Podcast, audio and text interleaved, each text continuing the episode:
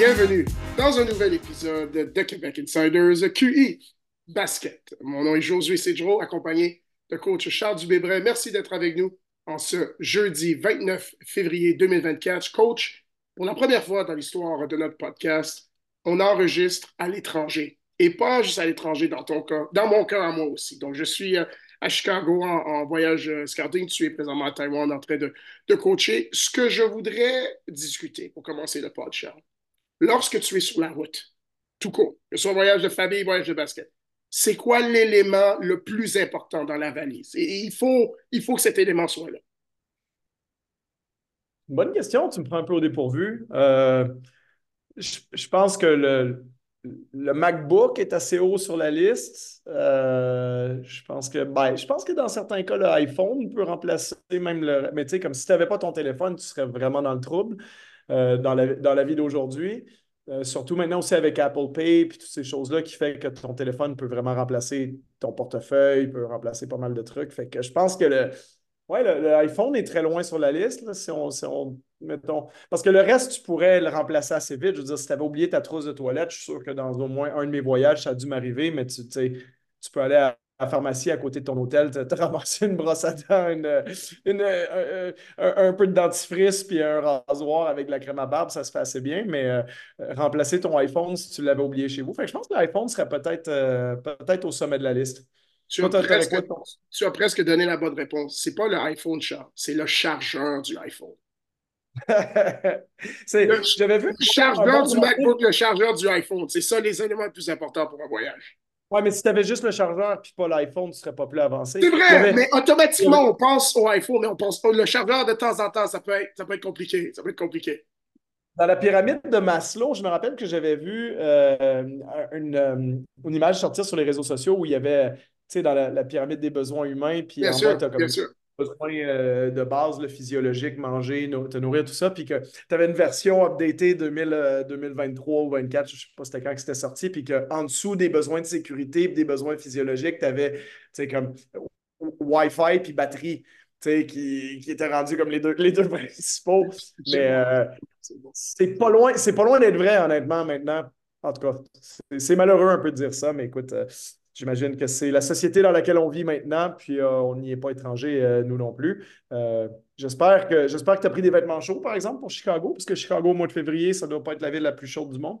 Charles, tu vas être surpris, je suis arrivé ici, il faisait 22 degrés Celsius. quand je te dis, je te promets, quand je te dis j'étais perdu, mon corps était, tout le monde était perdu. Moi, j'ai, pas compris, j'ai pas compris ce qui se passait.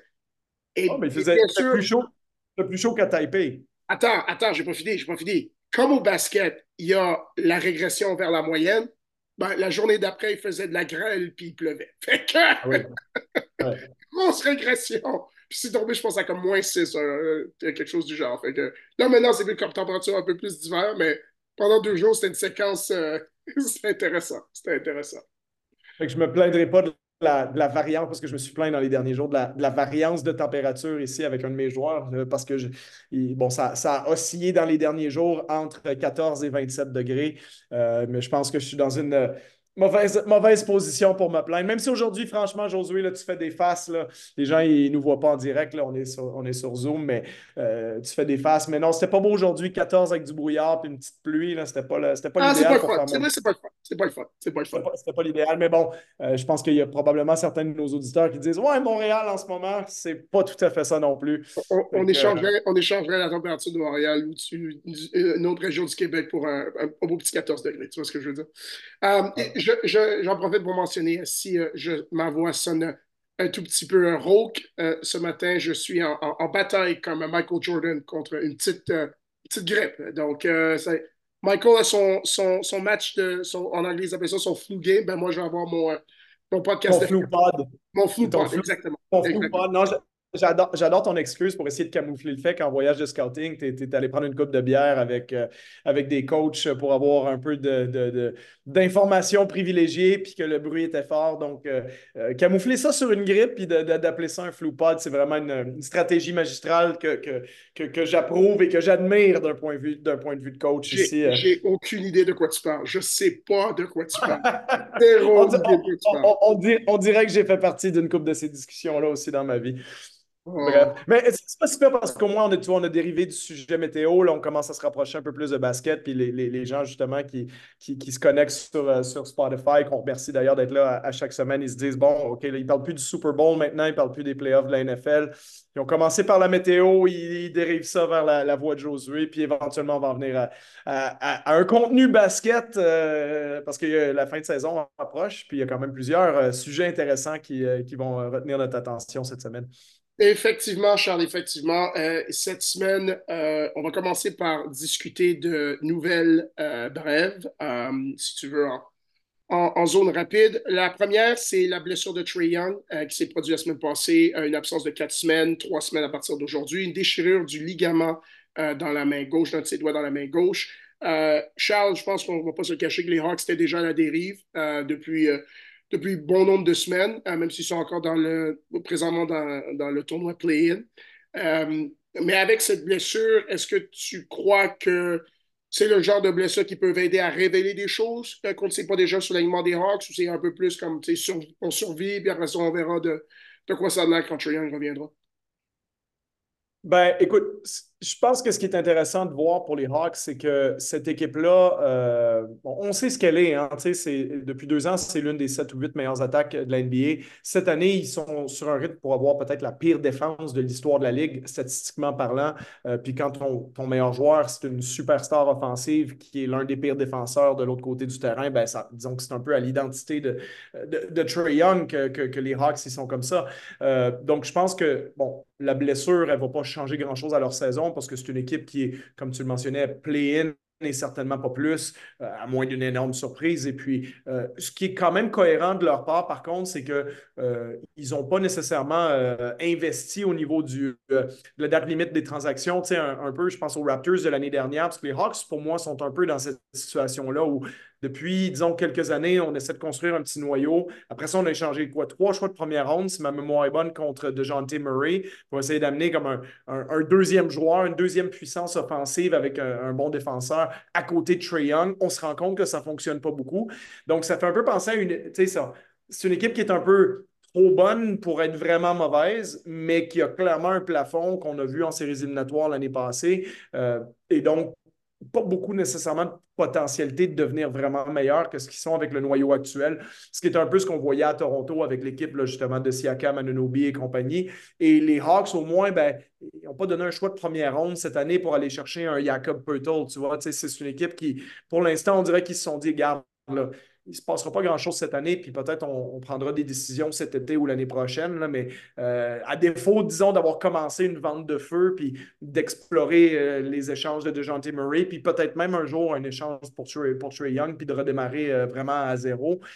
mais je pense que ça aurait été trop vite de décider ça là, pour, pour Atlanta. Mais au moins, on n'est pas allé dans l'autre sens. On n'a pas tergiversé, puis ça va dans ce sens-là. Donc, je pense que les Hawks, ça va être une fin de saison qui va être très moyenne, euh, mais on a quand même une certaine avance hein, sur les Nets de Brooklyn en ce moment pour euh, euh, le play-in. Je pense qu'il y a quatre défaites d'écart entre les deux. Je n'ai pas le classement devant moi, mais de mémoire pour l'avoir regardé ce matin, je pense que c'est ça. les, Hawks sont 32 défaites, puis les Brooklyn, les, Nets sont derrière avec 36. Donc, c'est possible que les Hawks arrivent quand même à conserver ce coussin-là parce que Brooklyn ne joue pas du basket très inspiré en ce moment. Et puis, ça risque de peut-être être une dixième place, un match contre les Bulls euh, au premier tour du play-in, puis après ça, ben, soit une défaite là ou une éventuelle défaite, à mon avis, contre le, perdant du septième, huitième. Et puis la saison va être terminée assez rapidement du côté des Hawks, à mon avis. Euh, je te rejoins sur pas tous ces points-là. Euh, c'est souvent que dans, ce genre de situation, une blessure à un jour étoile ouvre la porte, une possibilité pour un jeune joueur d'avoir un plus grand rôle. Pas vraiment ce genre de joueur-là à Atlanta présentement. Euh, leurs jeunes joueurs jouent déjà dans la rotation ou comme Jalen Johnson ou ne joue pas du tout comme AJ Griffin. Euh, donc, c'est euh, vraiment, avec l'avance qu'ils ont sur les nets, c'est un peu, euh, un peu plus comme la vie continue. Et puis quand Trey reviendra, ben, si on est capable de faire un run dans le play super. Sinon, ben, comme tu l'as dit, on prendra des décisions dans, dans la, la, période après-saison. parlons du retour de l'arrière des Lakers hier soir. Ben, tiré de l'arrière euh, par 21 euh, au début du quatrième quart pour gagner le match 116-112 euh, contre leurs rivaux qui sont de temps en temps, pas des rivaux, mais des, des fois sont des rivaux des Clippers, des deux, équipes de Los Angeles. Rivaux d'Arena, rivaux d'Arena, peut-être rivaux de compétition, ça dépend des années. Euh, et Colac. Colac, c'est ça. c'est une bataille de Colac, exactement. C'est une bataille de Colac. Paul George n'a pas joué. Charles, je pense que c'est important de le mentionner. Puis il y a des, des mots euh, de gens. Je vais pas, on va pas commencer à parler des, de blessures chez les Clippers parce que je ne veux pas envoyer de, de malédiction. Euh, mais ça n'empêche que où, les Lakers sont dans le classement, après la, fin de la période de, de, congé du match des étoiles, c'est une grosse victoire pour eux autres. C'est une grosse victoire pour eux autres, on ne va pas se cacher. Oui, c'est clair. Puis, tu sais, il y a, bon, on va parler un peu plus tard dans l'émission aussi du, classement dans la conférence de l'Ouest, puis des luttes qui sont en train de se dessiner euh, à l'approche des séries éliminatoires avec une vingtaine de matchs à jouer. Les Lakers, c'était leur 60e match hier, donc il en reste juste 22 pour eux. Ils sont maintenant 4 matchs au-dessus de 500, 7 victoires à leurs 10 derniers matchs, donc ça va quand même assez bien du côté de, Los Angeles.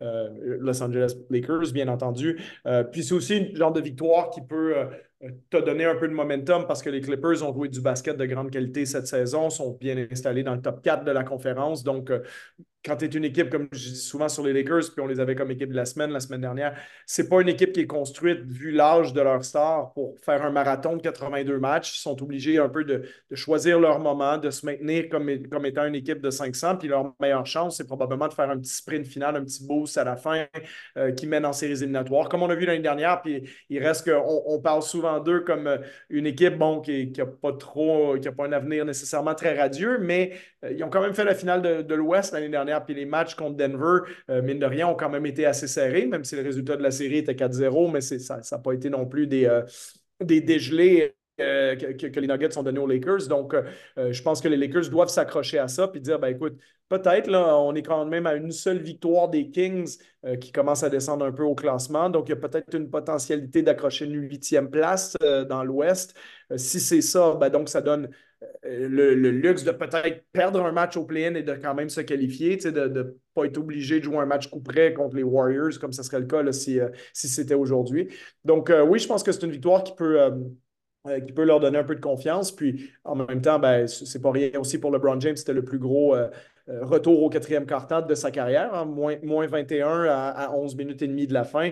Euh, et lui a marqué 19 de ses 34 points à ce moment-là, donc une, grosse performance pour, euh, pour LeBron, qui est d'ailleurs, je pense, à 40 points du plateau des 40 000, donc va devenir le premier joueur de l'histoire de la NBA à atteindre ce plateau-là et il ne semble pas être prêt à prendre sa retraite dans les prochaines semaines non plus. Donc, il, est pas, il est possible qu'il atteigne même les 41 42 000 points euh, qui sait en fonction du nombre d'années qu'il jouera encore. Mais euh, non, euh, à, suivre. Et puis, c'était le dernier match, à moins d'ailleurs, à moins d'une série éliminatoire entre les deux équipes. Dernier match en tant que colocataire, puisque les Clippers vont déménager dans le nouvel arena à partir de la saison prochaine. Ça m'amène à parler du nouveau logo des Clippers. je, je ne sais pas, Charles, de façon poétique, est-ce que tu veux finir sur une mauvaise note? Pour l'équipe actuelle cette saison pour dire ben, tout ce qui est du passé, on jette ça à la poubelle?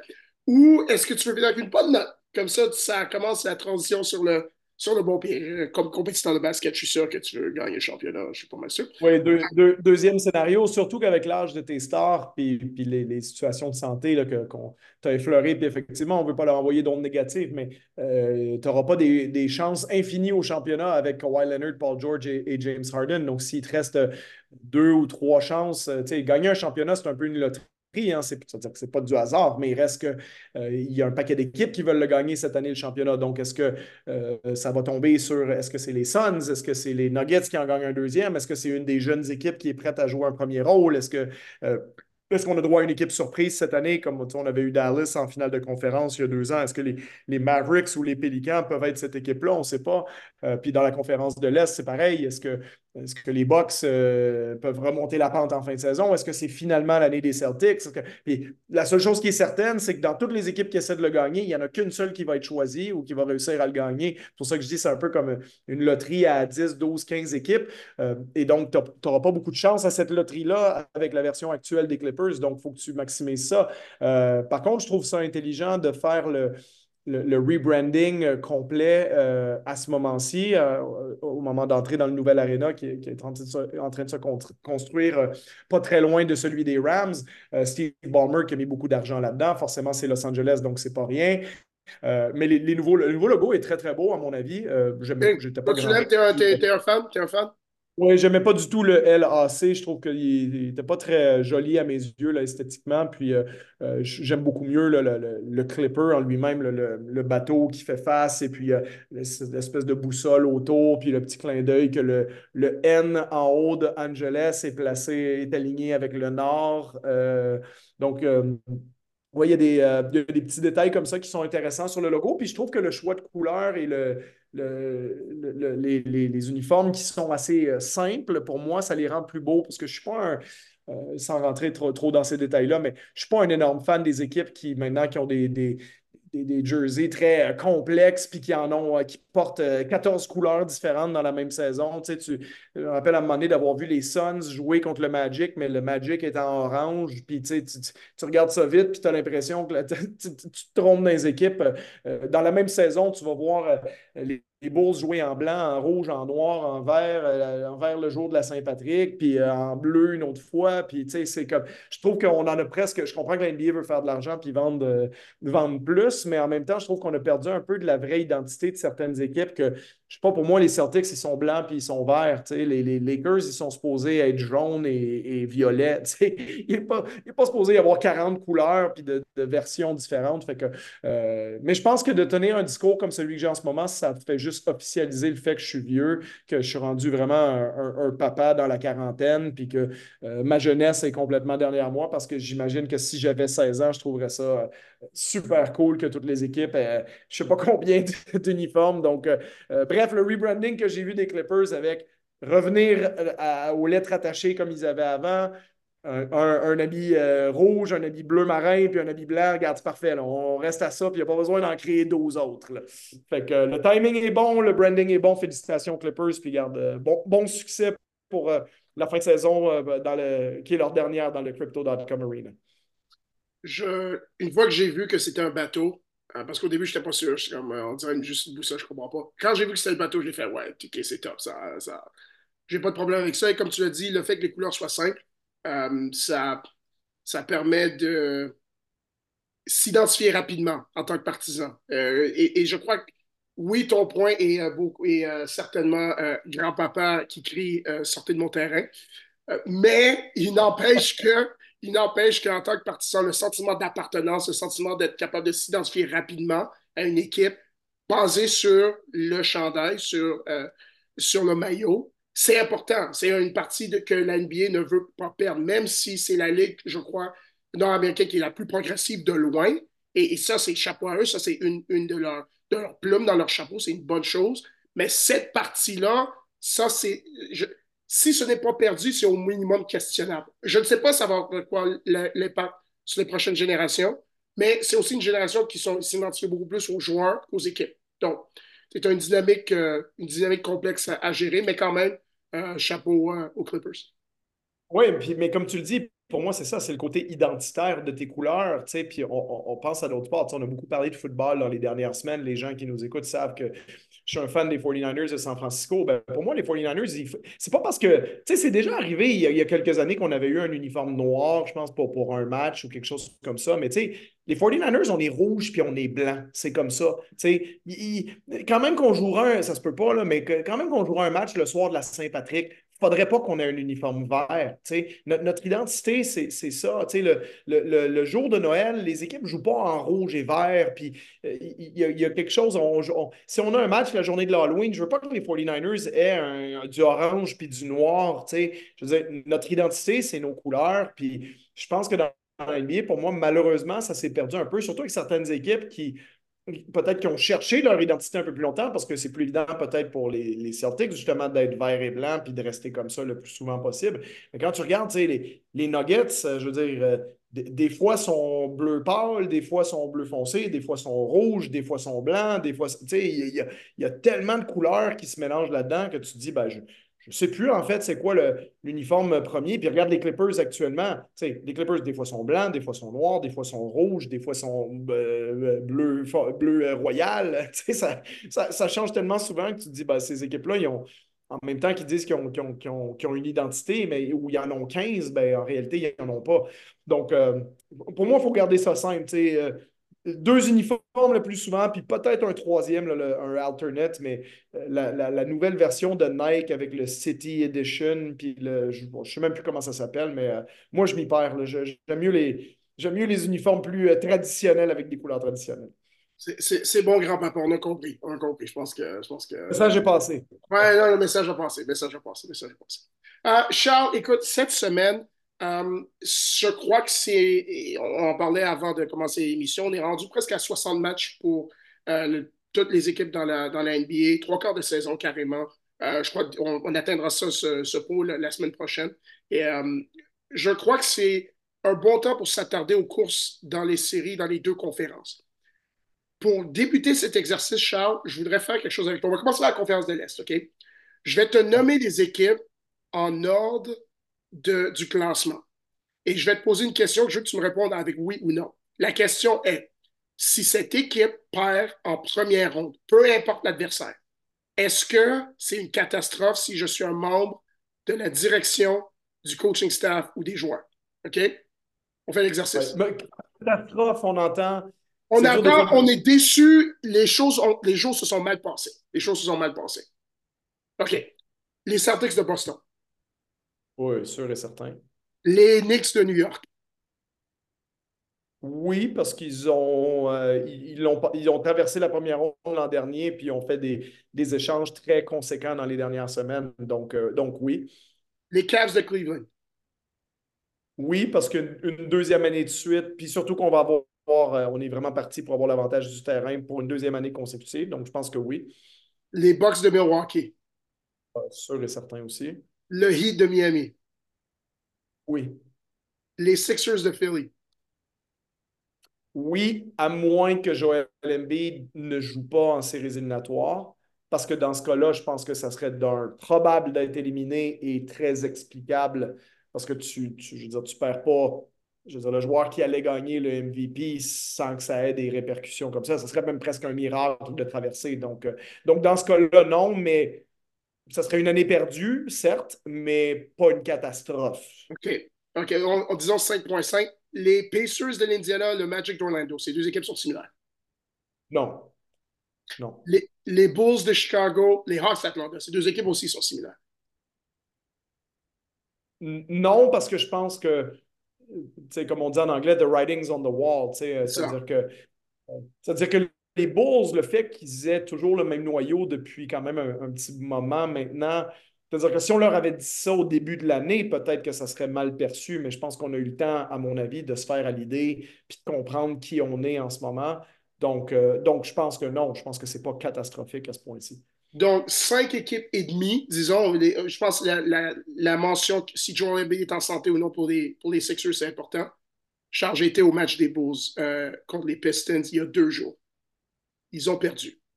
Avec un effort nauséabond en deuxième mi-temps. Les Pistons ont joué comme si c'était peut-être pas une finale NBA, mais c'était game one des séries, ça c'est sûr, en deuxième mi-temps surtout. Mais les Bulls sont passés de ça à battre les cases de Cleveland en deux prolongations hier. Allez, c'est. T'as pas plus. T'as pas plus montagne russe que ça comme équipe de performance. C'est vraiment incroyable. Et, et c'est pas comme tu n'as pas eu une journée pour te reposer. C'est la journée d'après. je comprends pas cette équipe-là des fois. C'est vraiment intéressant. Euh, revenons revenons au, vers plus haut dans le classement. Course pour le deuxième. Présentement, les Cavs, euh, je pense qu'on on s'entend, les Celtics sont partis pour la gloire. Euh, les Celtics en passant, les Celtics en ce moment, ils font pif paf pouf avec la Ligue. Euh, puis ça, faut pas. Tu sais, je pense que eux, même je vais faire une courte parenthèse sur les Celtics avant qu'on s'attarde à, la lutte qu'il y, a là-dedans, parce qu'il n'y en a pas de lutte justement avec les Celtics. Ils sont rendus à huit matchs d'avance en tête. Euh, donc, je veux dire, ils pourraient en ce moment probablement prendre deux semaines de vacances à la Cancun en équipe, perdre tous les matchs par forfait, puis quand même finir premier de la conférence. Euh, leur différentiel point pour point contre par match est à plus 10,5, ce qui est, pour les gens qui sont moins familiers, ça c'est historiquement bon quand tu es à plus 10 et plus. Ce n'est pas arrivé souvent dans l'histoire de la Ligue.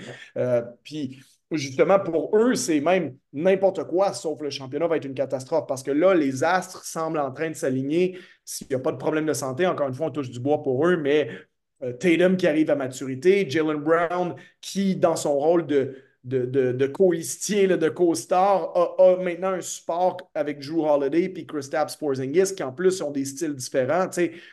Ils ont de la profondeur avec Al Horford, avec Derek White, avec tout ça. Donc, tu sais, je veux dire, il manque rien là, à Boston en ce moment. Il manque rien du tout. Puis eux, je les considère, surtout vu la séparation qu'ils ont créée avec l'Est et même avec l'Ouest, parce qu'ils ont quand même cinq défaites de moins que les équipes qui en ont le moins dans l'Ouest, hein, parce que les Timberwolves et le Thunder en ont 17. Donc, ils ont presque cinq matchs d'avance sur toute la NBA, ce qui, est, gigantesque comme écart entre le numéro 1 et le numéro 2. Rendu là, il faut que tu gagnes faut que tu gagnes. Donc, je, veux dire, je ne le dis pas dans un sens négatif. Je dis, si j'étais fan des Celtics, je serais très optimiste. Je me dis, mais là, il faut que ça soit notre année. Notre, finale perdue, on l'a eu il y a deux ans. Là, comme notre tentative, on l'a eu. Là, maintenant, c'est le temps de concrétiser et de mettre la bague au doigt cette année. Le, différentiel que tu mentionnes, c'est une projection de 68 victoires. Pour donner une idée à, nos partisans, euh, à, nos auditeurs, euh, combien, qu'est-ce que sa signification? il n'y a que, Charles, tu me corriges, je, crois que 67 victoires, il n'y en a que 10 ou 12 dans l'histoire de la NBA, si je ne me trompe pas. Oui, il n'y en, a pas, en a pas beaucoup. Là. Il n'y en a pas beaucoup. Il n'y en a pas beaucoup. Comme, et puis, et puis leur, leur rythme de victoire, juste victoire-défaite sans différentiel, c'est 65. Donc, le différentiel te dit qu'ils sont encore plus bons que le nombre de victoires qu'ils gagnent actuellement. Ils s'enlignent pour gagner 65. Euh, c'est pas juste qu'il gagne, comme tu dis, qu'il gagne, c'est qu'il gagne par beaucoup et contre tout le monde. Fait, comme tu l'as dit, si c'est pas leur année, ah, mais non, aïe, aïe, ça, ça, ça, ça, se passera jamais. Euh, la lutte pour le deuxième rang, Charles. Box Cleveland. Qui a besoin de ce deuxième rang selon toi? Les deux. Après, c'est sûr que quand tu es Yanis, tu te sens peut-être un peu plus, euh, disons, immunisé contre les aléas du classement. Puis bon, je ne pense pas que les Bucks, par exemple, dans un scénario où les Bucks finissent troisième, gagnent la première ronde. Même chose pour euh, les Cavaliers. Euh, et, après ça, ils s'affrontent en deuxième ronde. Je ne pense pas que les Bucks se disent Ah non, on n'a pas l'avantage du terrain contre les Cavaliers. Euh, je ne pense pas que ça serait perçu comme ça à Milwaukee. puis dans tous les cas, ben, l'équipe qui gagne ça devrait probablement affronter les Celtics en finale de conférence sans l'avantage du terrain. Donc, ça aurait plus d'impact rendu là. Euh, donc, je pense les Cavaliers, parce que les Cavaliers, avec le noyau actuel, n'ont pas gagné de séries éliminatoires. Donc, euh, d'avoir euh, n'importe quel avantage, dont celui du terrain, ça peut être important. Mais pour moi, l'autre importance que ça a, en réalité, de finir deuxième, c'est que tu vas affronter une équipe du play-in. Et, en ce moment, ben, les Sixers, c'est sûr, en ce moment, les Sixers ne sont pas immunisés. Ils, peuvent, ils peuvent tomber dans le play-in, les, Sixers. Hein. Ils ont seulement gagné 4 de leurs 16 derniers matchs depuis la blessure de Joel Embiid. Et Joel Embiid, je dirais, il ne reviendra pas demain matin non plus. Là. Il va être réévalué dans une semaine. Donc, il ne viendra pas frais. Euh, hein? Il ne viendra pas en, sortir, en sortant de vacances. Il va venir de chirurgie. Oui, c'est ça. Donc, tu sais, puis ça se peut que ce soit dans un mois qu'il revienne, Joel Embiid. Ils vont peut-être nous annoncer que ça va bien, puis qu'il va reprendre des activités basket dans deux semaines, puis qu'après ça, il va falloir une espèce de, remise en condition qui va prendre peut-être 10 jours, 12 jours. De... Fait que, c'est comme je dis, son, retour, c'est hypothétiquement, peut-être ça va être fin mars, début avril. Peut-être qu'on va essayer de viser ça pour qu'il ait le temps de jouer, je ne sais pas moi, 5 ou 6 matchs pour reprendre un peu la condition. Euh, mais d'ici là, Philadelphie Philadelphie, comme je dis, il gagne un match sur quatre là, depuis, depuis la blessure. Donc, c'est pas impossible qu'on dégringole, euh, parce qu'on a déjà dégringolé. on était deuxième pendant un bon bout de temps, puis là, on est rendu sixième. Seulement, on est maintenant à égalité euh, avec les Pacers. Un demi-match d'avance euh, sur Milwaukee. Donc, les, les, Sixers en huitième place à la fin de la saison, c'est pas impensable au jour d'aujourd'hui. Donc, la raison pourquoi je dis ça, c'est que Cleveland, justement, avec la deuxième place, ben, au jour d'aujourd'hui, t'affronterais un Indiana euh, ou un Orlando, le gagnant de ce match-là. Euh, je pense que c'est une proposition beaucoup plus intéressante que, par exemple, dans l'autre cas de figure, les Sixers qui viennent de récupérer Joel Embiid et qui sont peut-être euh, indirectement les favoris dans cette série-là parce qu'ils ont le meilleur joueur. Donc, euh, c'est un scénario que tu veux éviter le plus possible. Et, Cleveland a joué du, très, très gros basket là, cette année. Bon, ils ont ralenti un peu depuis quelques matchs, mais ils se sont mis dans cette discussion-là. Euh, ça va être intriguant parce que eux et Milwaukee se sont séparés quand même un peu du, reste du peloton. Milwaukee qui vient de gagner trois matchs de suite aussi, là, ça allait pas bien du côté des Bucks. Des, des, gros matchs aussi. Euh, des, adversaires de qualité avec un basket de qualité, avec des, habitudes de qualité. Là. Comme je ne veux pas dire qu'ils sont de retour, que c'est l'équipe qu'on s'attendait, mais disons, il y a eu des ajustements euh, durant le, les congés du match des étoiles. Oui, puis tu dis qu'une équipe qui a quand même qui a Yanis, qui a Damien Lillard, puis sur laquelle l'horloge, l'horloge tourne aussi les boxants parce que ben, déjà, tu as l'âge de, Lillard, Middleton et, et, Brooke Lopez, trois de leurs quatre meilleurs joueurs, mais aussi par rapport, on a déjà parlé au contrat d'Yanis Antetokounmpo, si tu veux convaincre Yanis de, de après, il a signé son extension de contrat, mais en même temps, je veux dire, il, existe un monde dans lequel Yanis va toujours un peu mettre la pression sur les box pour que l'équipe soit bonne, parce qu'il va se garder un peu de, flexibilité. Puis on sait que c'est une ligue de toute façon où tu es à un coup de téléphone près où ta, star demande à se faire échanger. Je ne dis pas que Yanis est, fait de ce bois-là nécessairement, puis que c'est ce qu'il fera, mais pour le contenter, il faut quand même rester compétitif. Et c'est une vraie question sur les box hein, sur les dernières années parce que le fait de gagner un championnat euh, c'est le but ultime et les Bucks l'ont fait. Donc, on peut dire, ben, ne serait-ce que tu gagnes une fois, c'est un succès. Mais est-ce que c'est vraiment un succès les cinq dernières années des Bucks dans l'ensemble où tu regardes leurs résultats en séries éliminatoires? Tu as eu euh, une défaite en finale de conférence en 2019 contre les Raptors, ensuite une défaite en deuxième ronde en 2020, le championnat, Ensuite, tu as eu la défaite euh, en deuxième ronde contre les Celtics en 2022. Et puis l'année dernière, la défaite en première ronde contre, Miami. Donc, tu dis quand même sur les cinq dernières saisons, alors que tu as eu, je pense, dans ces saisons-là, trois fois la meilleure fiche de la NBA. Euh, tu as eu, bon, discutablement le meilleur joueur de la Ligue sur ces cinq années-là. On pourrait dire Jokic. Un, un des trois maximum. Au pire, pire des pires des cas, un des trois je dirais même un des deux, à mon avis, là, quand tu as quand même deux MVP, un MVP de finale. Euh, je, pense que, je pense que dans les cinq dernières saisons, les deux plus gros CV, c'est celui de Jokic puis celui d'Antetokounmpo. C'est les deux qui ont un championnat, deux MVP. Puis même Antetokounmpo, il y a un titre de défenseur, euh, meilleur défenseur de l'année aussi. Donc, euh, deux fois. Il a gagné deux fois. Tu me fais signe deux. Je, pense, qu'il a gagné deux fois. Je pensais qu'il avait juste gagné. Continue, je vais checker pendant que ah, c'était peu Mais, mais tout ça pour dire, tu as Yanis, tu as un joueur générationnel qui peut-être prendra sa retraite comme l'un des 15 plus grands joueurs de tous les temps ou 20 plus grands joueurs de tous les temps en fonction du reste de sa carrière. Et à travers tout ça, tu as gagné une fois, tu n'as jamais réatteint la finale, tu n'as fait qu'une seule autre euh, finale de conférence. Et en tout et partout, ça fait quoi? Ça fait 1, 2, 3, 4. Tu as, gagné huit séries éliminatoires en cinq ans. Euh, donc, ça fait en moyenne, si tu divises 8 par 5, ça fait 1,6. Donc, en moyenne, tu gagnes 1,6 séries éliminatoires par année sur ces cinq années-là où tu as été trois fois la meilleure fiche de la NBA en saison régulière. Donc, c'est une vraie question à se poser. C'est pour ça que je dis que ça met un peu de pression sur Milwaukee parce que les succès en séries éliminatoires des dernières saisons, euh, à l'exception, bien entendu, de l'année du championnat, vous allez me dire c'est une grosse exception, effectivement, c'est une énorme exception, mais euh, le fait de pas euh, de jamais avoir réatteint la finale d'NBA et seulement une autre fois atteint la finale de conférence, euh, c'est quand même des résultats qui sont, disons si c'était à refaire, tu te poses la question, est-ce que les Bucks sont vraiment satisfaits de ce qui s'est passé depuis cinq ans? Est-ce que, est que tu, pouvais recommencer, le retourner dans le temps puis dire est-ce que tu ben, Charles, je pense la question, je pense poser la question, c'est répondre. S'ils étaient satisfaits, Mike Baudonzo n'aurait pas perdu son emploi. Oui, ben c'est ça. les cinq dernières années que tu as décrit, c'est son CV. Ben, OK, tu peux dire, oui, la conjoncture, le fait qu'ils aient perdu, comment ils ont perdu contre Miami, le fait que c'était tellement soudain, le fait qu'ils n'y attendaient pas, meilleur fait. Oh, mais à la fin de la journée, c'est le CV. Ils ont, dit, le CV, c'est bien, mais c'est pas assez. C'est pas assez. Puis, puis, je veux dire, sans rien leur enlever, encore une fois, si l'orteil de Kevin Durant touche pas la ligne en 2021, ils sont zéro. C'est peut-être zéro. C'est peut-être pas de titre non plus ben, ça serait, ça serait pas de titre non plus. C'est cette année-là qu'ils ont gagné. Ils ont réussi à traverser, ils ont joué Atlanta après, puis ils ont finalement battu les Suns en finale. Donc, s'ils se font éliminer là par Kevin Durant, ils, sont zéro ils n'ont pas de championnat sur les cinq dernières saisons.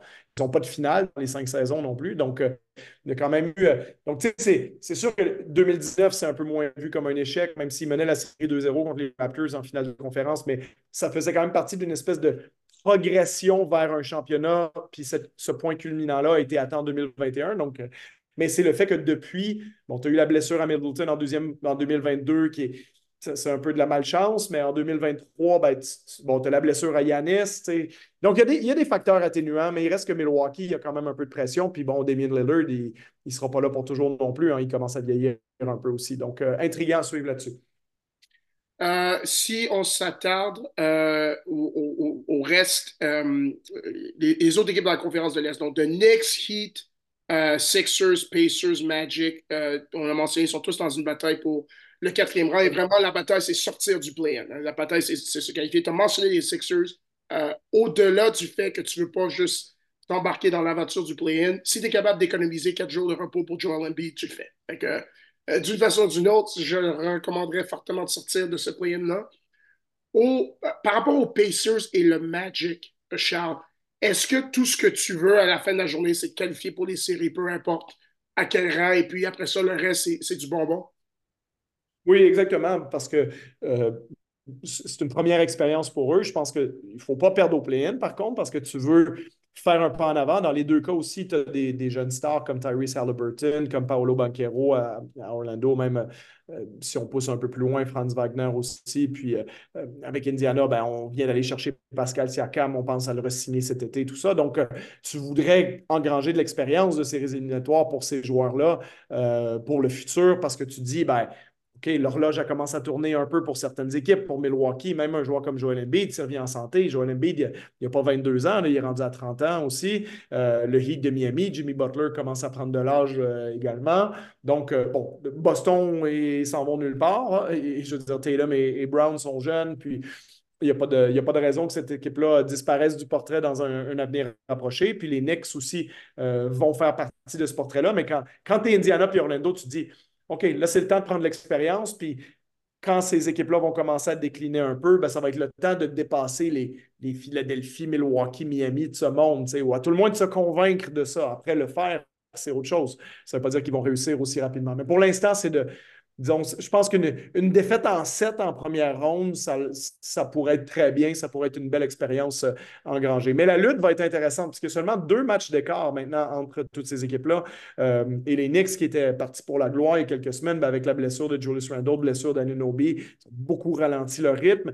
Euh, du côté de Miami, je me rappelle, fin janvier, sept défaites consécutives. On commençait les, les, bons vieux Kendrick Perkins de ce monde sur les réseaux sociaux qui disait c'est le temps d'échanger Jimmy Butler puis de, passer à autre chose, ben, je veux dire, on était 24-23 à ce moment-là. On vient de gagner 9 matchs sur 11. On commence à être l'équipe euh, hot de la, conférence de, l'Est. On est rendu en cinquième place, puis on sait ce qu'ils sont capables de faire en série. On l'a vu l'année dernière. Personne ne va être content d'affronter euh, Eric Spolstra, Jimmy Butler, Bam Adebayo et, compagnie. Euh, donc, ça va être intéressant de voir comment le, classement... C'est, pour moi, c'est plus ou moins le classement, mais c'est les match-ups que ça va créer en séries éliminatoires un bon vieux New York-Miami en première ronde ou peut-être un, rematch de Cleveland-New York si c'est Donovan Mitchell, euh, la série l'année dernière, mais euh, euh, partie 2. Il y, a plein de. Ça pourrait être un Milwaukee troisième contre Yanis Antetokounmpo contre Embiid, troisième contre sixième. C'est une possibilité aussi. Donc, il y, a plein de, match-ups assez fascinants qui peuvent avoir lieu suite à comment le classement va, se, se stabiliser, disons, dans la conférence de l'Est.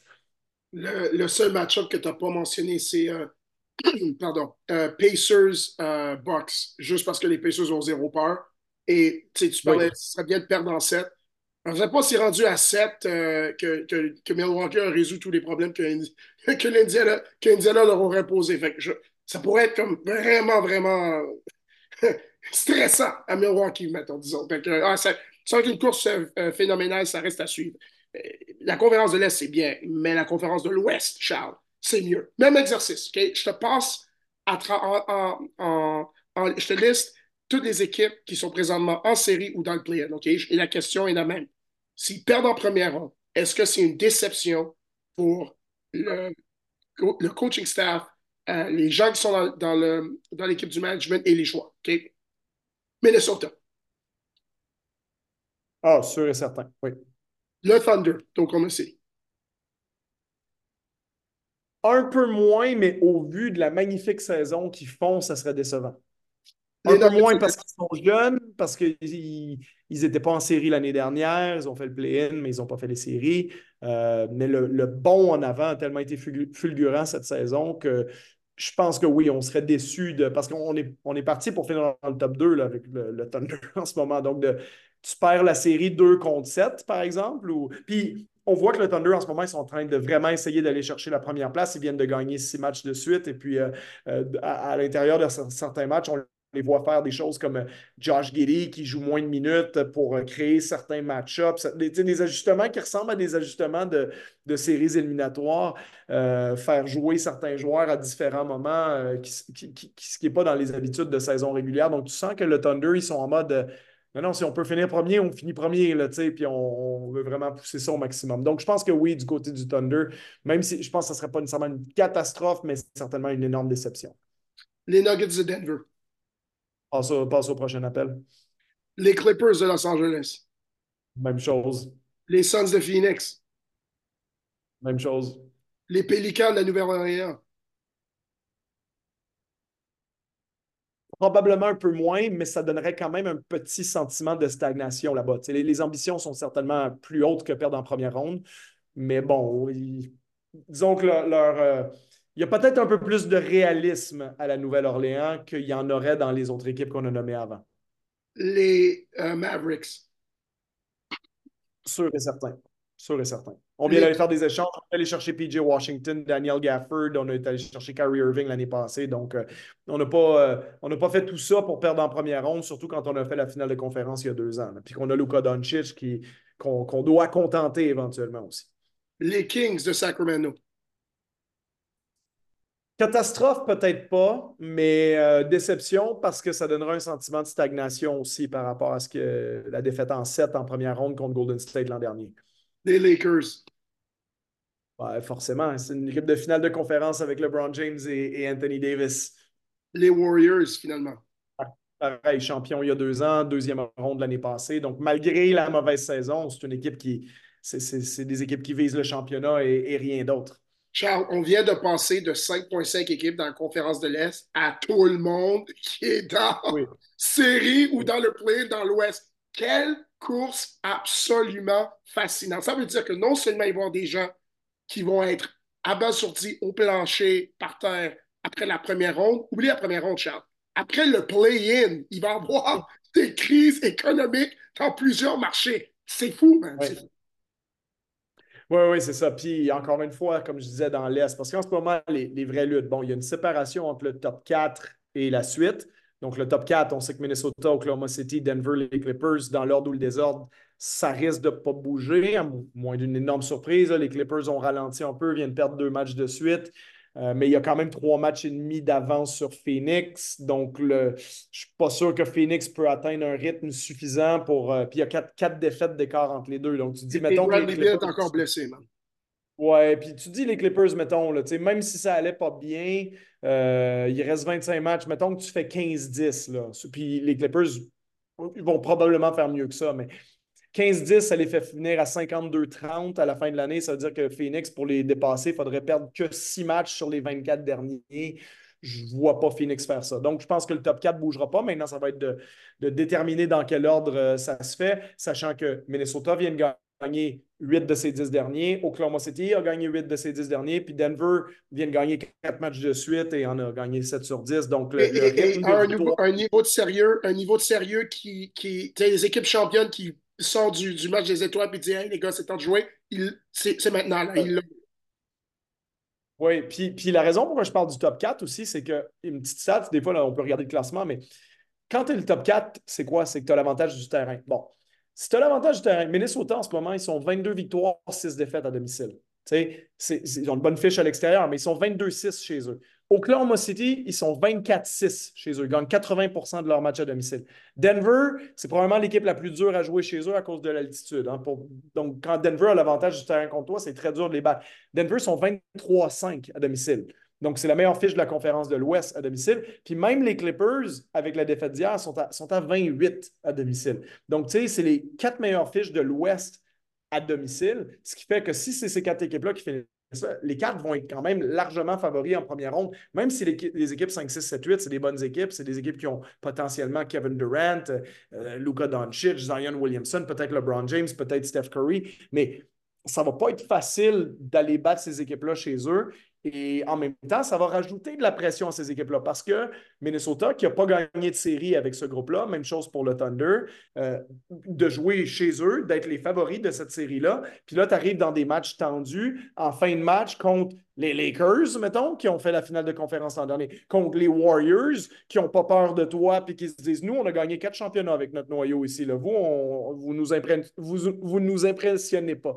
Donc, ces dynamiques-là vont rentrer en, en ligne de, en, bout de compte quand on va arriver en séries éliminatoires. Puis euh, sur qui tu mises en fin de match dans un match serré, euh, le numéro 1 contre le numéro 8, puis une équipe qui est menée par Anthony Edwards, puis l'autre elle est menée par euh, Stephen Curry ou LeBron James, par exemple.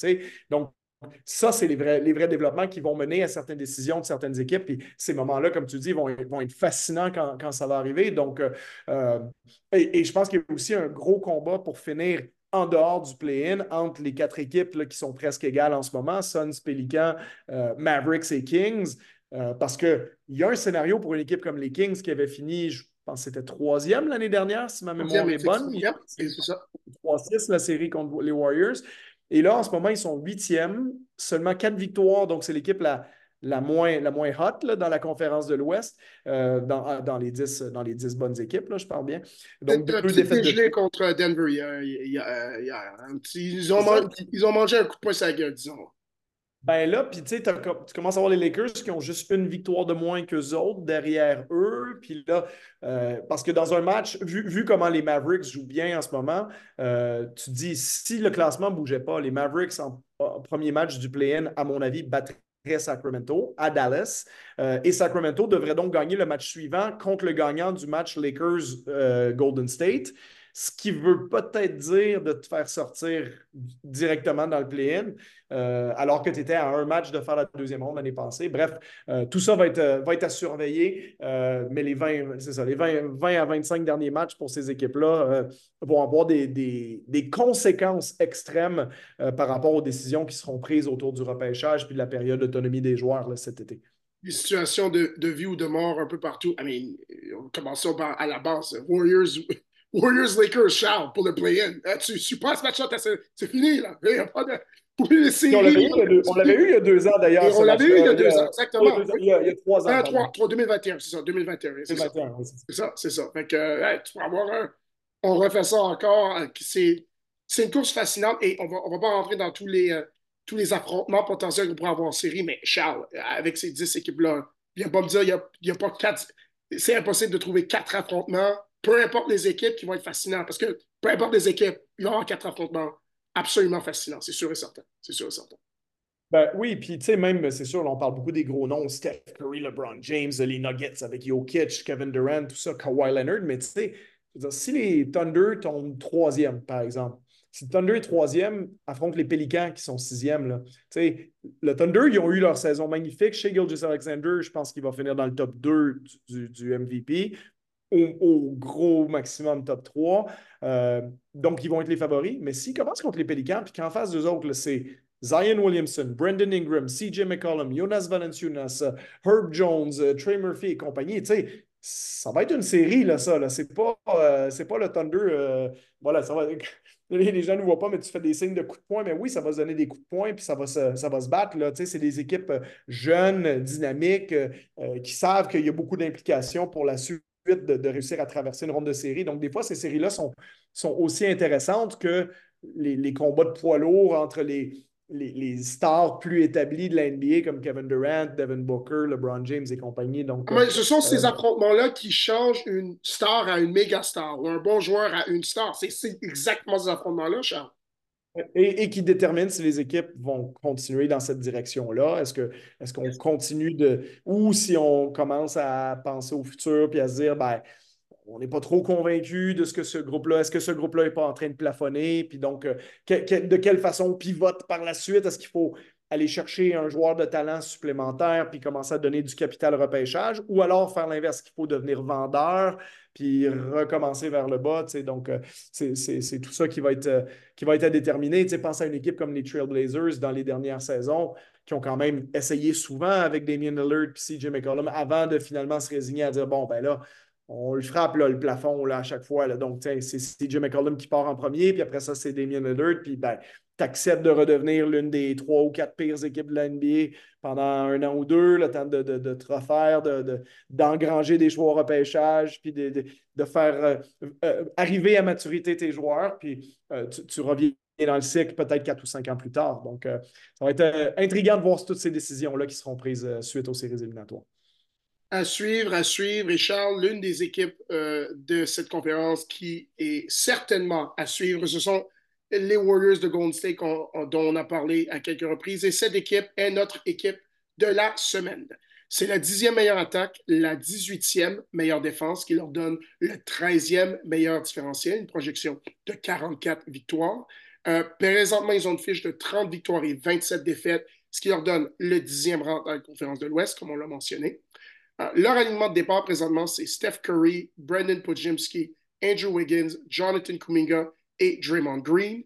Leur situation salariale, c'est simple, c'est la plus grosse masse salariale de la Ligue. 205 millions, 40 millions au-dessus de la taxe de luxe et la facture finale va être encore plus élevée parce qu'ils ont payé la taxe de luxe à maintes reprises.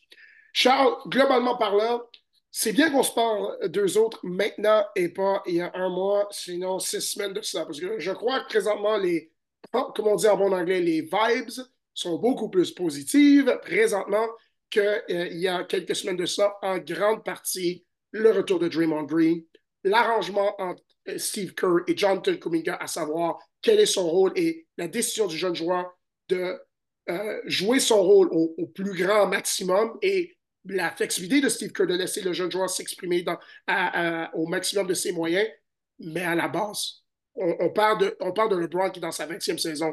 Écoute, euh, Charles Steph Curry dans sa 15e, puis c'est une grosse performance de, de, de, saison statistiquement, impact sur le terrain, peu importe tout ce qui s'est passé à travers euh, les, dernières semaines dans, dans, dans, les dans le vestiaire, derrière, les, derrière le, le rideau. Euh, Steph Curry demeure, euh, demeure un des, grands joueurs de, de l'NBA présentement. C'est pour ça qu'il est un des plus grands joueurs de l'histoire. Oui, clairement. Puis on aura l'occasion d'en parler là, dans, dans quelques minutes dans la capsule historique, mais euh, oui, Steph, il y, a, un léger ralentissement, mais minuscule par rapport à la saison dernière. Tu sais, c'est quelques pourcentages de moins au niveau du tir. Euh, il est passé de 29 points par match à 27, donc il y a, un tout petit ralentissement, puis certainement ça a impacté les Warriors, pas autant que les contre-performances de début de saison de Clay Thompson, d'Andrew Wiggins, euh, qui les ont mis dans la situation où ils étaient. Mais comme tu le dis, les, vibes ont changé parce que depuis un mois, depuis la fin janvier, c'est 11 victoires, 3 défaites. Euh, donc, c'est l'une des meilleures fiches de la NBA sur cette période-là. Euh, donc, en réalité, qui sont les Warriors? sont l'équipe un peu moribonde qu'ils ont été pendant trois mois et demi ou ce qu'on a vu en février? Je pense que la réponse est probablement quelque part entre les deux parce que aussi, comme, on le mentionnait, ben, il y a 10 bonnes équipes dans l'Ouest, puis il y en a seulement 4 qui vont traverser la première ronde. Donc, est-ce que les Warriors, déjà, est-ce qu'ils vont traverser le play-in? Surtout s'il y a un affrontement en première ronde contre LeBron James. Après, pas convaincu à 100% que c'est ça qui va arriver, puisque, comme je dis, la situation des Kings est à, est à surveiller aussi. Euh, mais bon, il reste que les Warriors, il y a un petit côté qui me dit c'est une équipe moyenne. Euh, c'est-à-dire, sont un peu meilleurs que moyens, mais je ne sais pas s'ils sont élites. Euh, et la raison pourquoi je dis ça, c'est que il y a deux ans, les Warriors, ils ont gagné le championnat de la NBA en immense partie parce qu'ils avaient la meilleure défense de la Ligue. Ils, étaient premiers défensivement de la Ligue. Et le paradoxe avec cette équipe-là, historiquement, c'est que quand tu penses aux Warriors, tu penses à Steph Curry. C'est tout à fait normal. Tu penses aux, Splash Brothers, tu penses au tir à trois points, tu penses à le côté spectaculaire que ça a, puis comment ça, ça marque notre imaginaire, puis comment ça a marqué aussi l'histoire du basket. Mais il reste que l'identité première des Warriors à travers les championnats, c'est que c'est aussi une excellente défense et que même par moment, ça a été une meilleure défense que leur attaque. Euh, ils ont été mieux classés défensivement qu'offensivement, même s'il y a eu un bout de temps là, quand même où cette équipe-là, dans les années 2010, c'était à peu près la meilleure attaque et la meilleure défense simultanément. Mais l'équipe de 2022, qui a gagné le championnat en finale contre les, euh, Celtics de Boston, n'avait que la 17e meilleure attaque de la Ligue, euh, mais la meilleure défense. Et c'est comme ça qu'ils ont gagné ben, les playoffs et entre autres la finale. Parce que si tu regardes la finale, ils ont marqué, je, je te nomme les six matchs, 108, 107, 100, 107, 104 et 103 points. Ils n'ont jamais marqué plus de 108 points dans un match dans cette finale-là, mais ils ont gagné la série parce que l'équipe en face, qui avait pourtant Jason Tatum, Jalen Brown et compagnie, l'équipe en face était pratiquement incapable de marquer des points. Après les 120 points du premier match, Boston a marqué 80. Ben, Boston a fait deux bons matchs, les deux qui ont gagné en, attaque, en 120 puis 107. Les autres, 88, 97, 94, 90. Dans la NBA d'aujourd'hui, c'est hallucinant. Donc, ils ont ils ont tenu Boston à moins de 100 points dans leurs quatre victoires et ils avaient cette défense-là avec les performances de Andrew Wiggins qui s'était transformé en Scottie Pippen, avec Draymond Green qui est le défenseur euh, euh, ultra complet qu'on a connu pendant plus d'une décennie maintenant, avec les performances de Kevin Looney. Euh, bon, tu mettais tout ça ensemble, c'était, ils pouvaient vraiment, comme on dit en anglais, hang, their hat on something. Là, ils pouvaient accrocher leur chapeau sur la défense, c'était ça leur, leur, leur identité. Et puis, ce qu'ils avaient en attaque de la part de Steph Curry, puis les 22 points par match de Clay Thompson, c'était suffisant avec cette défense-là. Mais maintenant, ils ne sont même pas dans la meilleure moitié de l'NBA en défense. Ils sont 18e en défense. L'année dernière, c'était un peu la même chose. Donc, depuis qu'ils ne sont plus une bonne défense, je ne pense plus qu'ils sont un vrai euh, prétendant au titre. Et si tu me demandes pourquoi ils ne sont pas bons en défense, ben ça vient un peu avec l'âge, ça. Hein, parce que tu regardes certaines statistiques euh, qui souvent dans la NBA ont un lien avec l'âge de l'équipe. Euh, par exemple, pour faire des interceptions puis des lancers bloqués, ça te prend des qualités athlétiques, des choses qui s'érodent en général euh, avec l'âge. Ben, les Warriors sont 28e de l'NBA aux, aux, interceptions, sont 27e au lancer bloqué. Donc, tout ce qui est les jeux qui, euh, qui, disons, créent un impact direct, parce que la, défense, c'est pas juste faire des interceptions puis des blocs, bien sûr. Des mais, événements défensifs. Des, événements défensifs, ben, en crées beaucoup moins, même si Draymond est encore un très bon défenseur. Euh, si tu regardes aussi ta, capacité à défendre ton joueur, souvent, ça va se traduire par le fait que l'autre équipe n'obtient pas beaucoup de lancers francs, parce que tu n'es pas obligé de faire des fautes puisque tu défends bien, soit individuellement ou collectivement. Or, les Warriors, en termes de lancers francs accordés à l'autre équipe, sont 26e de la Ligue, sont dans les cinq pires équipes. Donc, ils ne font pas d'interception, ils ne font pas de lancer bloqué, ils fautent beaucoup, ils envoient l'autre équipe au lancer franc. Et tout ça, c'est des signes d'une équipe qui est en perte de vitesse, qui n'a pas nécessairement euh, euh, la vitesse que ça prend. Donc, les forces qu'ils avaient, ben, ils lancent à trois points. Curry est encore premier de la NBA de très loin au lancer à trois points réussi.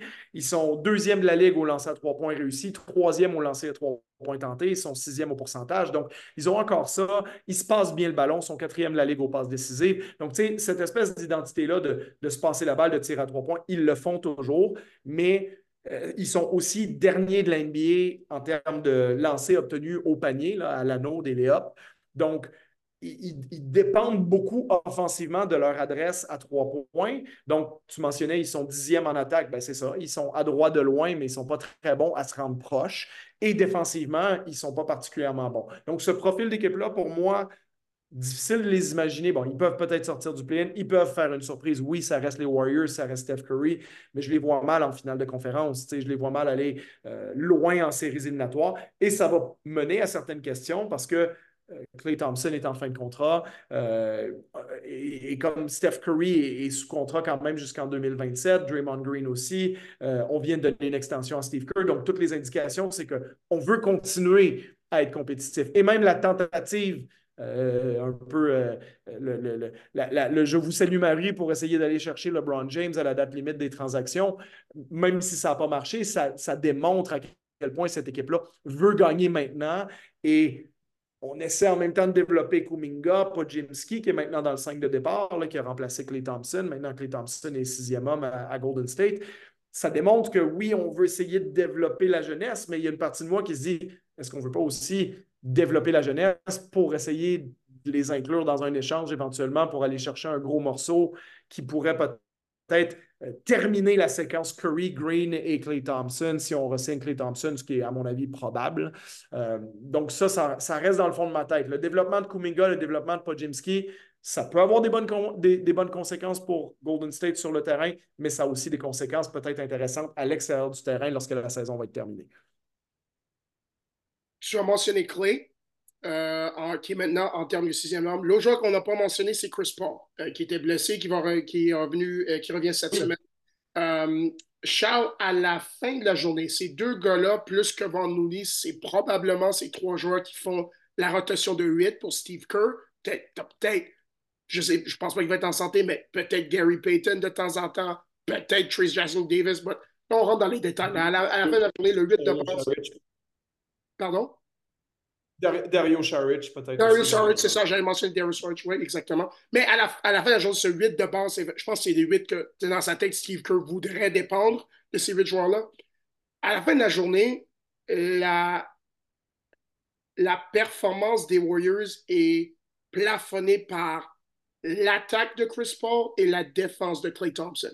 Comme si c'est ces deux facteurs-là peuvent remonter l'horloge dans le temps le plus possible, c'est ce qui donne une chance aux Warriors d'accéder à X nombre de rondes. Et si s'ils ne remontent pas l'horloge, ça va être la raison pourquoi ils sortent beaucoup plus tôt que ce qu'ils voudraient. Est-ce que c'est un peu réductif comme argument ou est-ce que c'est un bon sommaire? Parce que pour moi, je pense qu'il y a un paquet d'autres facteurs, mais à la fin de la journée, c'est ces deux joueurs charnières-là pour moi.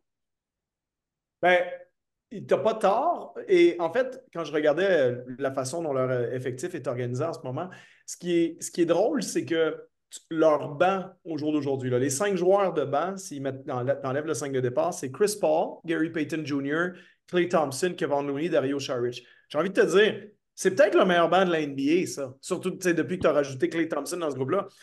Pense à ça. Là. Chris Paul, Clay Thompson, Gary Payton, Kevin Looney, Dario Saric. Saric, en passant pour les gens qui suivent moins de près, il fait une très bonne saison à Golden State cette année. C'est un super banc. Le problème, c'est que ton 5 de départ, dedans, il y a Pojimski, Wiggins et Kuminga. Qui, c'est loin d'être un 5 de départ qui t'emmène loin en séries éliminatoires. Donc oui, Steph Curry est fantastique. Puis Kuminga, j'ai envie de te dire, globalement, il est à presque 16 points de moyenne cette année. Il a fait un gros pas, un gros pas en avant. Il est très bon les six dernières semaines, Charles. Il est très, très bon les six dernières semaines. Peut-être pas tout à fait assez pour être dans la discussion du joueur le plus amélioré, mais c'est pas rien. C'est un joueur de 9 points par match qui est rendu à 15 points par match. Il, va peut-être être dans la discussion large. Mais les performances d'aujourd'hui de Draymond Green, euh, OK, bon, disons qu'on peut considérer son expérience puis sa défense, tout ça, mais il reste que ce n'est pas un joueur qui produit énormément, puis tu as besoin que ton 5 de départ produise. Donc, tu as simultanément, lui, Andrew Wiggins, qui depuis le début de l'année joue comme son contrat, euh, je veux dire, si on pouvait s'en débarrasser, on le ferait là-bas.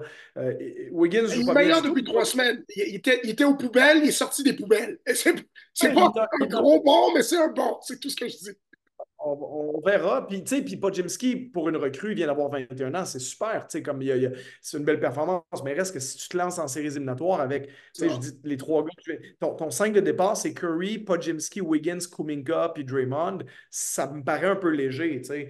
Fait que euh, c'est un peu ça la dynamique à Golden State. Maintenant, comme tu dis, est-ce que sur deux semaines, on peut euh, euh, remonter le temps un peu pour certains de ces joueurs-là? C'est pas impossible, ça reste les Warriors, puis plein de choses peuvent arriver, mais à un moment donné, euh, toute bonne chose a une fin, puis je pense que les Warriors se dirigent vers ça. Mais en même temps, simultanément, on le doit à Stephen Curry, euh, qui est le plus grand joueur de l'histoire de leur franchise, de continuer à essayer jusqu'à la fin de sa carrière, jusqu'à temps ou à moins que lui décide de j'ai envie d'essayer une petite expérience à la fin. Il ne euh, faut pas oublier non plus que Carl Malone a fini sa carrière avec les Lakers, Kim Olajuwon avec les Raptors, Patrick Ewing avec le Magic d'Orlando, Michael Jordan avec les Wizards. Donc, il n'y a rien qui est impensable, même si tout semble nous indiquer que Steph Curry va finir sa carrière avec les Warriors, euh, un peu comme euh, peut-être comme Kobe, Dirk Nowitzki ou euh, Tim Duncan, mais on a vu des choses plus folles que ça dans l'histoire de la Ligue. Mais je pense que Golden State va continuer à essayer, puis que ce soit par le développement des jeunes, peut-être parce qu'on aime Kuminga, puis on se dit ben, qui on peut avoir contre Kuminga?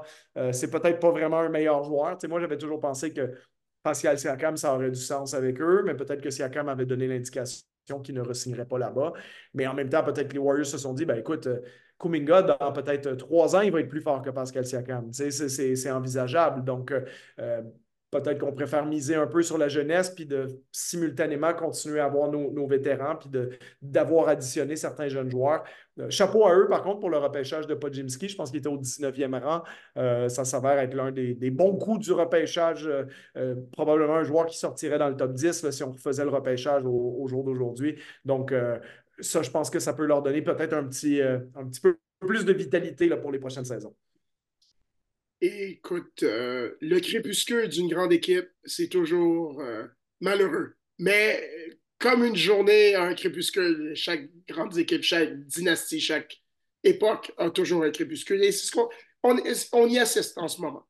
Euh, puisque c'est leur crépuscule, Charles, c'est un bon temps pour commencer à examiner, mettre en contexte la carrière de Steph Curry. On y a fait allusion à quelques reprises dans le podcast un peu plus tôt aujourd'hui, il est le sujet de notre capsule historique. Euh, au-delà de l'aspect culturel, Charles, parce que ça, juste là, déjà en partant, c'est. Il n'y a, pas beaucoup de, joueurs qui changent la culture de tous les jours. Oublie la culture basket, la culture du sport de tous les jours, comme un Steph Curry. Fait déjà, s'attarder à ça, on pourrait, on pourrait lui donner des fleurs pendant des minutes et des minutes. Au niveau de l'impact basket, moi, les choses que, je retiens, et, on, va, prendre le temps d'examiner ses chiffres et sa performance, il y a bien sûr le plus grand tireur à trois points, ça c'est simple. Quatre titres NBA, il n'y a pas beaucoup de joueurs qui font ça.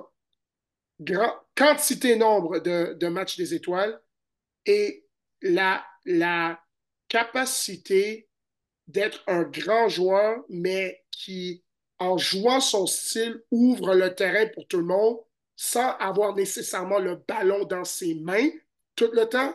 Ça, cet impact-là est tout aussi historique que ses purs chiffres et son impact sur la culture de tous nos jours. Oui. C'est, le fun d'avoir cette conversation-là sur Steph Curry maintenant, beaucoup plus qu'il y a cinq ou six ans, parce que les gens parlaient de ça, déjà il y a cinq ou six ans, mais je trouvais ça un peu incomplet dans son cas, parce que je me disais, ben, déjà, il lui reste beaucoup de saisons devant lui. Depuis ce temps-là, d'ailleurs, il a gagné un autre championnat. Il a finalement gagné son titre de Finals MVP, même si je suis un de ceux qui croient qu'il aurait largement dû le gagner en 2015 euh, quand on l'a donné à André Iguodala. Euh, je veux dire, je ne comprends encore pas comment on peut croire des fois que des joueurs de rôle euh, sont plus importants que des joueurs qui produisent plus puis qui sont au centre du plan de match de l'autre équipe en défense. les stats de Steph Curry sont meilleures que celles d'Iguodala sur cette série-là. Bref, je ne veux pas rentrer pendant trois heures sur ce sujet-là, mais je pense qu'il mérite au moins un deuxième titre de Finals MVP, mais au moins comme il l'a gagné, on ne peut plus dire qu'il ne l'a jamais eu. Euh, puis aussi parce que depuis ces années-là, ben, il a tellement continué à performer à un haut niveau qu'il a rajouté, justement, comme tu le mentionnais, des sélections match des étoiles. Il est rendu à 10, il est rendu 9 fois sur les équipes All-NBA. Donc, tu sais, si tu le mesures historiquement sur des critères comme ça, tu te dis, ben, ce qu'il a fait en termes d'équipe All-NBA, maintenant, c'est clairement top 25. Puis Steph Curry est plus haut que top 25, soit dit en passant. Hein. Je ne sais pas, ce que je suis en train de dire, mais c'est juste qu'avant, il aurait fallu faire une argumentation un peu simultanée de ah, c'est un grand joueur, c'est le meilleur tireur à trois points, ah, puis les, les, chaussures, puis la façon de jouer des jeunes aujourd'hui, c'est basé sur lui, puis Under Armour, puis tu sais, il y a tout le côté culturel de Steph Curry, où il a été clairement peut-être le joueur le plus impactant, peut-être même d'une certaine façon encore plus que LeBron James dans les 25 dernières années, parce que c'est plus facile pour un jeune de, s'imaginer être Steph Curry que de s'imaginer être LeBron James. On, peut, euh, tout le monde, Steph Curry, on peut essayer. Hein. on peut essayer de lancer à 30 pieds comme lui. Mais essayer de dunker comme LeBron James, c'est, euh, on connaît le résultat souvent avant d'avoir essayé. Donc, les jeunes, je pense, se sont beaucoup identifiés à Stephen Curry, se sont beaucoup identifiés à son tir de l'extérieur. Il est clairement, il n'y a même pas de discussion sur c'est qui le meilleur euh, lanceur à trois points de tous les temps. C'est clairement lui de, très, très loin. donc, disons que cet, aspect-là existait il y a cinq ans, mais maintenant, tout le reste a suivi, puisque je me rappelle de m'être fait poser cette question-là sur des, euh, euh, différentes euh, plateformes à l'époque. Puis je disais, ben, tu sais, Curry, globalement, quand tu le compares aux meilleurs joueurs de tous les temps, il y en a qui sont dans le profil joueur complet. LeBron James fait partie de ça, Magic Johnson fait partie de ça, Larry Bird fait partie de ça. Il y en a qui sont dans le profil big man physiquement dominant. Kareem Abdul-Jabbar, Shaquille O'Neal, euh, euh, Tim Duncan d'une certaine façon, Bill Russell, Will Chamberlain. Puis tu as les scoreurs. Jordan, Kobe sont les, deux premiers qui viennent en tête. Puis Steph Curry, ben, c'est de ça qui se rapproche le plus, même si son style, c'est pas le même genre d'athlète, bien entendu, que Kobe ou Michael. Mais je veux dire, essentiellement, ce que Steph Curry fait dans un match, il ne domine pas le match physiquement, il ne prend pas des tonnes de rebonds. C'est un bon passeur, oui, mais c'est quand même pas Magic ou LeBron. Puis ce qu'il fait, ben, il marque des points. C'est ça qui fait Steph Curry. Il le fait différemment que Kobe et Michael ou même que LeBron et compagnie. Mais il met le ballon dans le panier. Et à l'époque, on avait cette discussion-là, puis Steph Curry était 75e euh, meilleur marqueur de l'histoire de la Ligue, tu comprends?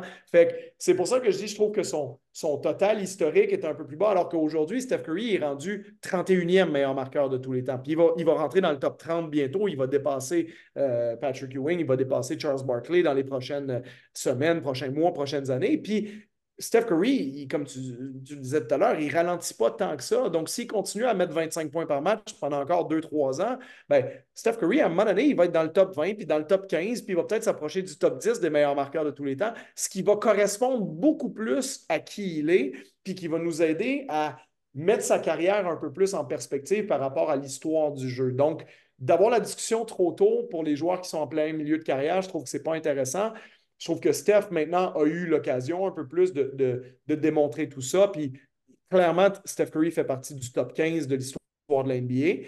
Le débat à savoir ce qui est dans le top 10, je ne sais pas à quel point je le mets là. Euh, je pense qu'il est dans le top 13, probablement, à mon avis. Moi, mais j'ai de la difficulté à déloger quelqu'un du top 10 euh, si je les passe vite en rafale, dans l'ordre ou le désordre. mais tu sais, Jordan, LeBron, Kareem, Magic, Bird, Shaq, Kobe, euh, Duncan, Bill Russell, Chamberlain, je viens d'en nommer 10. La question, c'est si tu mets Steph Curry dans le top 10, c'est lequel de ces 10-là que tu bombes en dehors? Parce que Curry, oui, il remplit tous les critères. Il a gagné l'MVP, il a gagné quatre championnats. Oui, oui, mais sauf que Magic Johnson, il a gagné cinq championnats. Puis Kobe Bryant, il a gagné cinq championnats. Puis, tu sais, euh, euh, Tim Duncan. Chaque, son pic est peut-être un peu plus court, mais il, y en a quatre. Oui, puis, tu sais, on dit son pic est court, mais chaque est 13 fois sur les équipes en NBA. C'est ça qui a été. En, plus court que en, termes, en termes de joueurs inarrêtables, c'est un peu plus court que Steph, mais c'est un niveau c'est un niveau. Je suis d'accord avec ça parce que, ah parce que Shaq a été. Ben, Shaq a été meilleur marqueur de l'NBA, quoi, sa deuxième ou troisième saison dans la Ligue. Ouais, il, d'ailleurs, il, s'était fait dépasser sur le dernier. Ouais, peut-être, ouais, peut-être, raison.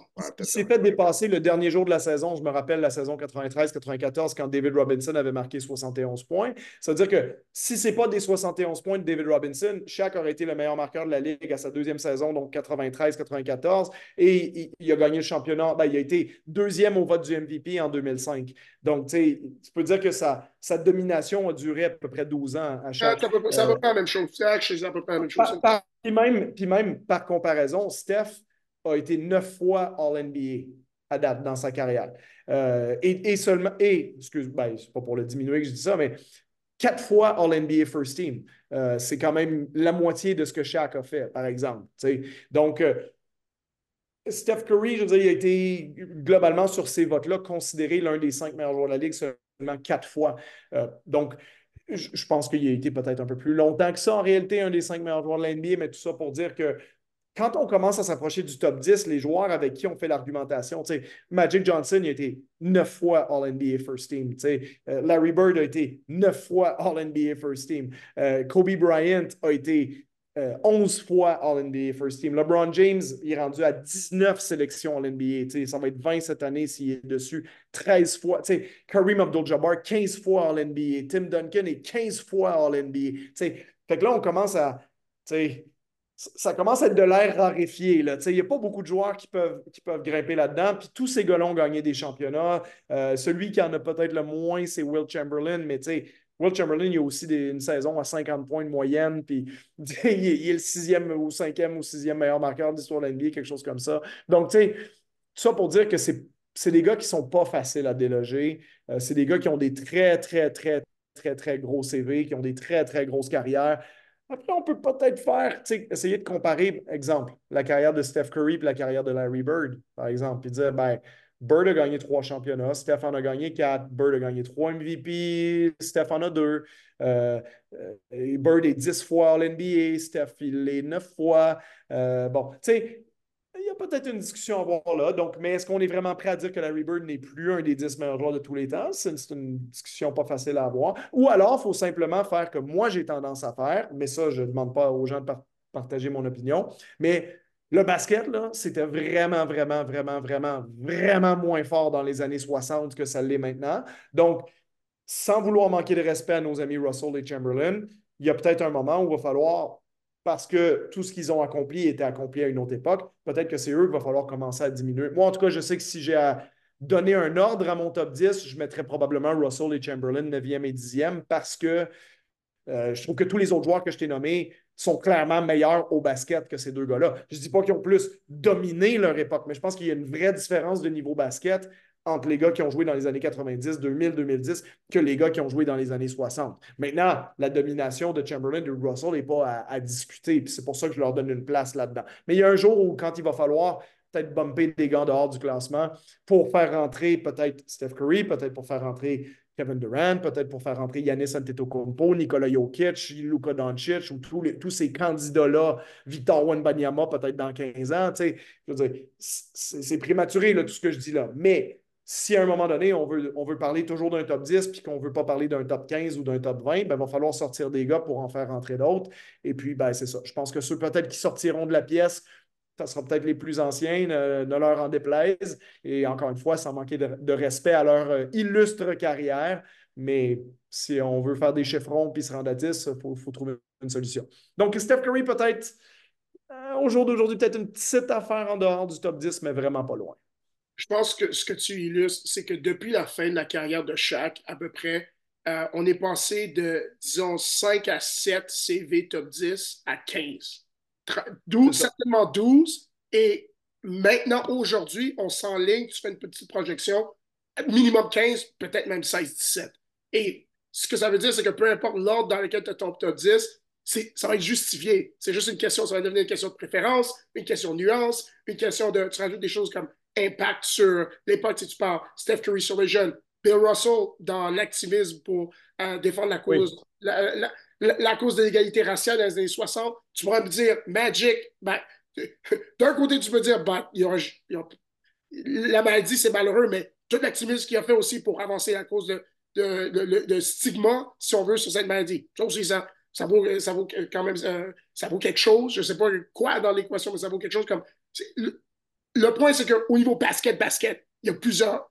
Tu as plus que 10 CV euh, qui, sont, euh, qui sont qualité top 10. Et la, partie, la partie qui n'est pas mesurable statistiquement, peut-être, si tu disais peut-être le niveau d'attaque de chaque équipe, encore une fois, le fait que Steph, quand il bouge sans le ballon, la panique que ça instaure dans la défense adverse.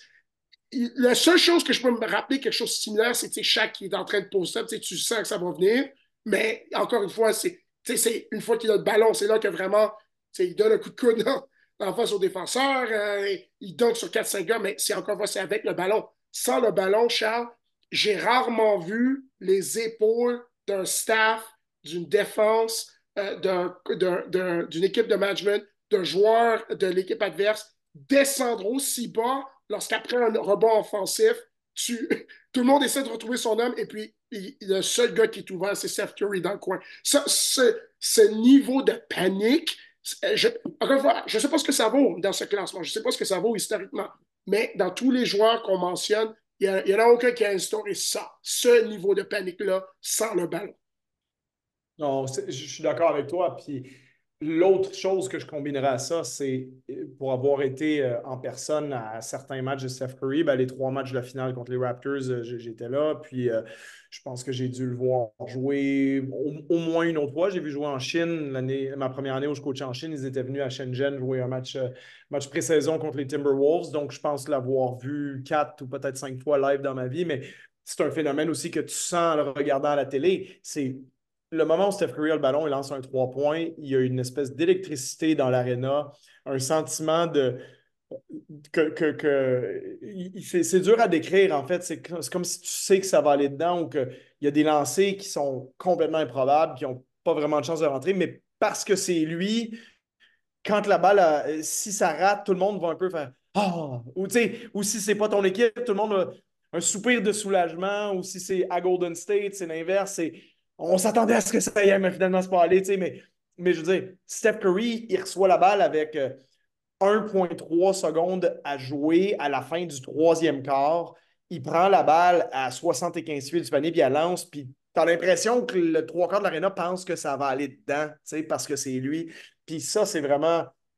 C'est peut-être la plus belle chose qu'il a, pu nous donner dans sa carrière sur le spectacle, parce qu'il a rendu le tir extérieur tellement tellement le fun à regarder, tellement populaire dans une ligue qui était dominée par le physique, par les dunks, puis tout ça. Puis oui, on a compris avec le temps la, vraie valeur du tir à trois points, puis ce que ça a créé en termes d'espacement sur le terrain, tout ça. Mais il y a aussi un côté spectaculaire à cette espèce d'adresse-là dans un sport où le but est juste deux fois la grosseur du projectile. au, au, soccer, le, ballon, il rentre mille fois dans le but. Le hockey, la rondelle, tu pourrais quasiment en mettre mille. J'exagère peut-être, mais tu pourrais faire rentrer mille rondelles en même temps dans le but. Tu pourrais peut-être faire rentrer mille ballons de soccer ou 500 ballons de soccer en même temps dans un but. Mais tu ne peux pas faire rentrer plus que deux ballons de basket dans le panier. C'est un peu comme, un, un peu comme au golf. Là, le, le c'est un sport où le, but n'est pas beaucoup plus gros que le projectile. Fait que quand tu es à 25-28 pieds, puis que tu as un gars de 6 pieds 7 dans ta face, puis que tu es capable de, le décocher, puis que le ballon, il va te faire une parabole parfaite, puis tomber là.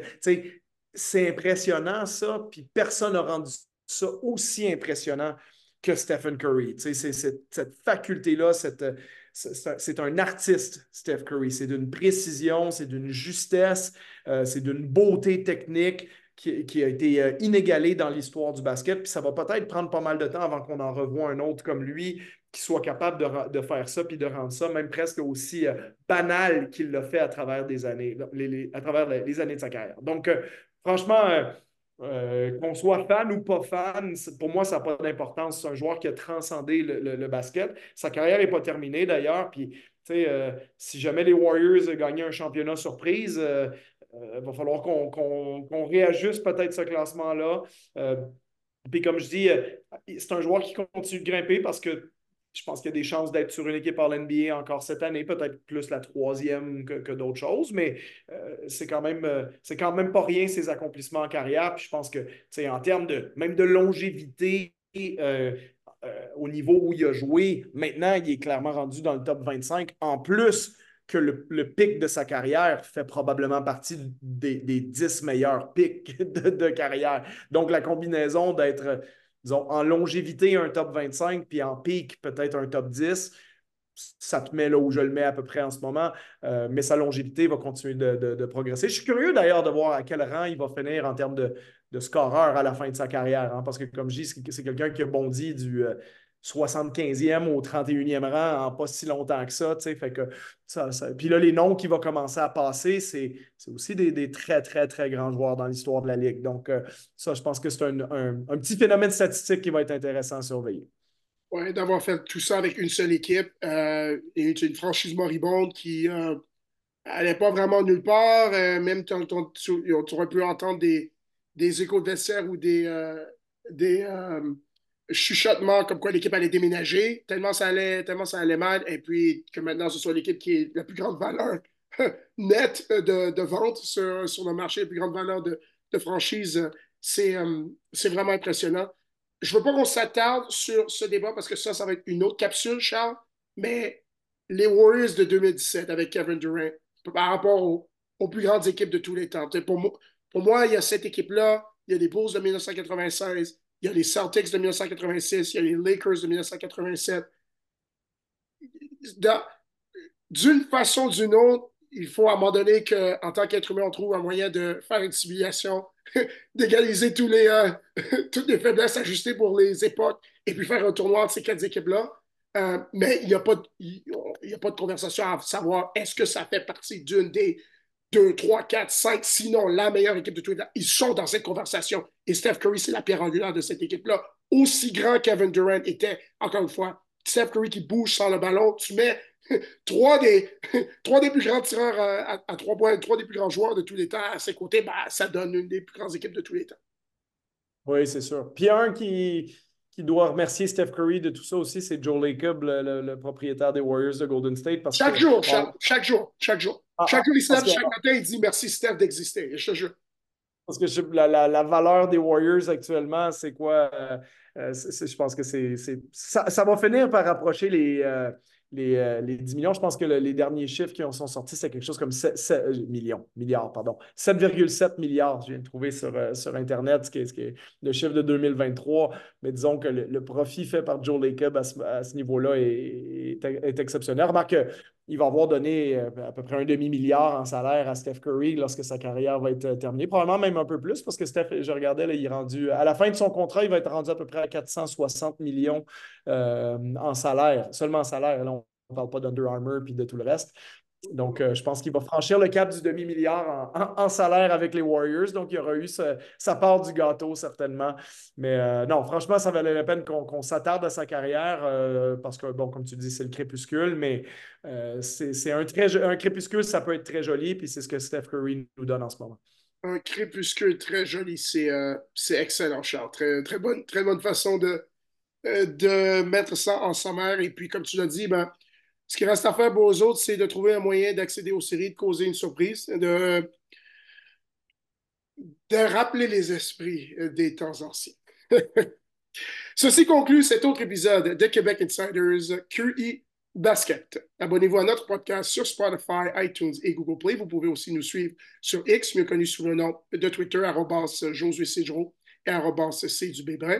Partagez avec nous vos commentaires et vos questions. Nous vous en sommes reconnaissants. On remet cela à la semaine prochaine pour un autre épisode de QI.